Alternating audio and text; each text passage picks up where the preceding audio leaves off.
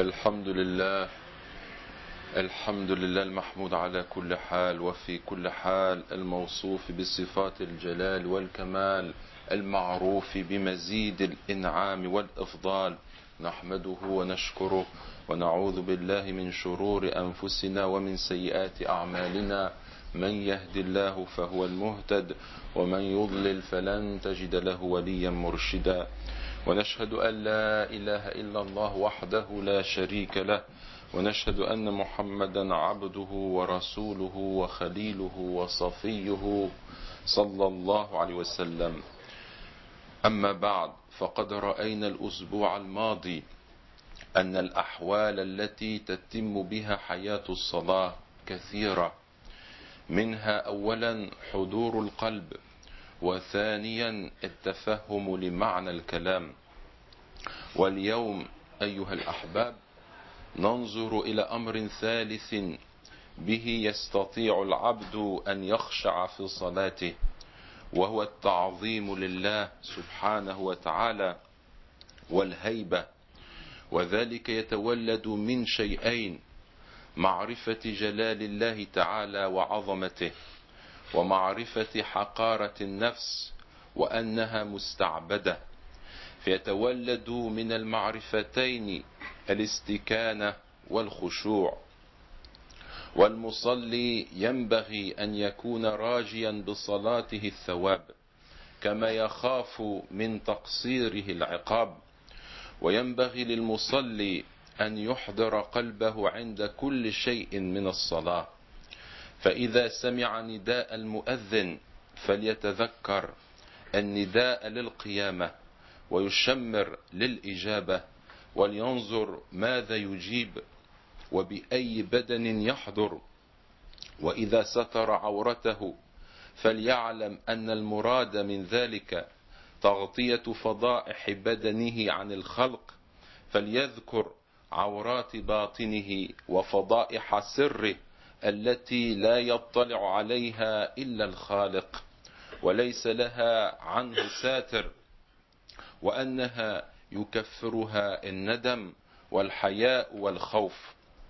وإذا استقبل القبلة فقد صرف وجهه عن الجهات إلى جهة بيت الله تعالى. فصرف قلبه إلى الله تعالى أولى من ذلك فكما أنه لا يتوجه إلى جهة البيت إلا بالانصراف عن غيرها كذلك القلب لا ينصرف إلى الله تعالى إلا بالانصراف عما سواه. إذا كبرت أيها المصلي فلا يكذبن قلبك لسانك لأنه إذا كان في قلبك شيء أكبر من الله تعالى فقد كذبت. فاحذر أن يكون الهوى عندك أكبر بدليل إيثارك موافقته على طاعة الله تعالى. فإذا استعذت فاعلم أن الاستعاذة هي لجأ إلى الله سبحانه فإذا لم تلجأ بقلبك كان كلامك لغوا وتفهم معنى ما تتلو وأحضر التفهم بقلبك عند قولك الحمد لله رب العالمين. واستحضر لطفه عند قولك الرحمن الرحيم. وعظمته عند قولك مالك يوم الدين. وكذلك في جميع ما تتلو. وقد روينا عن زرارة ابن أبي أوفى رضي الله عنه أنه قرأ في صلاته فإذا نقر في الناقور فخر ميتا. وما ذاك إلا لأنه صور تلك الحالة فأثرت عنده التلف. واستشعر في ركوعك التواضع وفي سجودك زيادة الذل لأنك وضعت النفس موضعها ورددت الفرع إلى أصله بالسجود على التراب الذي خلقت منه وتفهم معنى الأذكار بالذوق. واعلم أن أداء الصلاة بهذه الشروط الباطنة سبب لجلاء القلب من الصداء وحصول الأنوار فيه التي بها تتلمح عظمة المعبود وتطلع على أسراره وما يعقلها إلا العالمون. فأما من هو قائم بسورة الصلاة دون معانيها فإنه لا يطلع على شيء من ذلك بل ينكر وجوده. عن أبي هريرة رضي الله عنه أن رسول الله صلى الله عليه وسلم قال لو يعلم الناس ما في النداء والصف الأول ثم لم يجدوا إلا أن يستهموا عليه لاستهموا عليه. ولو يعلمون ما في التهجير لاستبقوا إليه. ولو يعلمون ما في العتمة والصبح لأتوهما ولو حبوا. متفق عليه.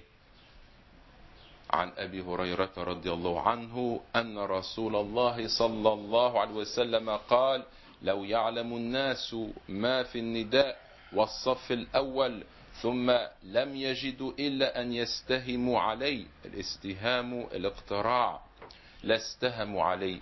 ولو يعلمون ما في التهجير يعني التبكير إلى الصلاة لاستبقوا إليه. ولو يعلمون ما في العتمة يعني صلاة العشاء والصبح لأتوهما ولو حبوا حديث متفق عليه. نسأل الله عز وجل أن يرزقنا صلاة الخاشعين. اللهم أمين. أقول قولي هذا وأستغفر الله لي ولكم فاستغفروه إنه هو الغفور الرحيم.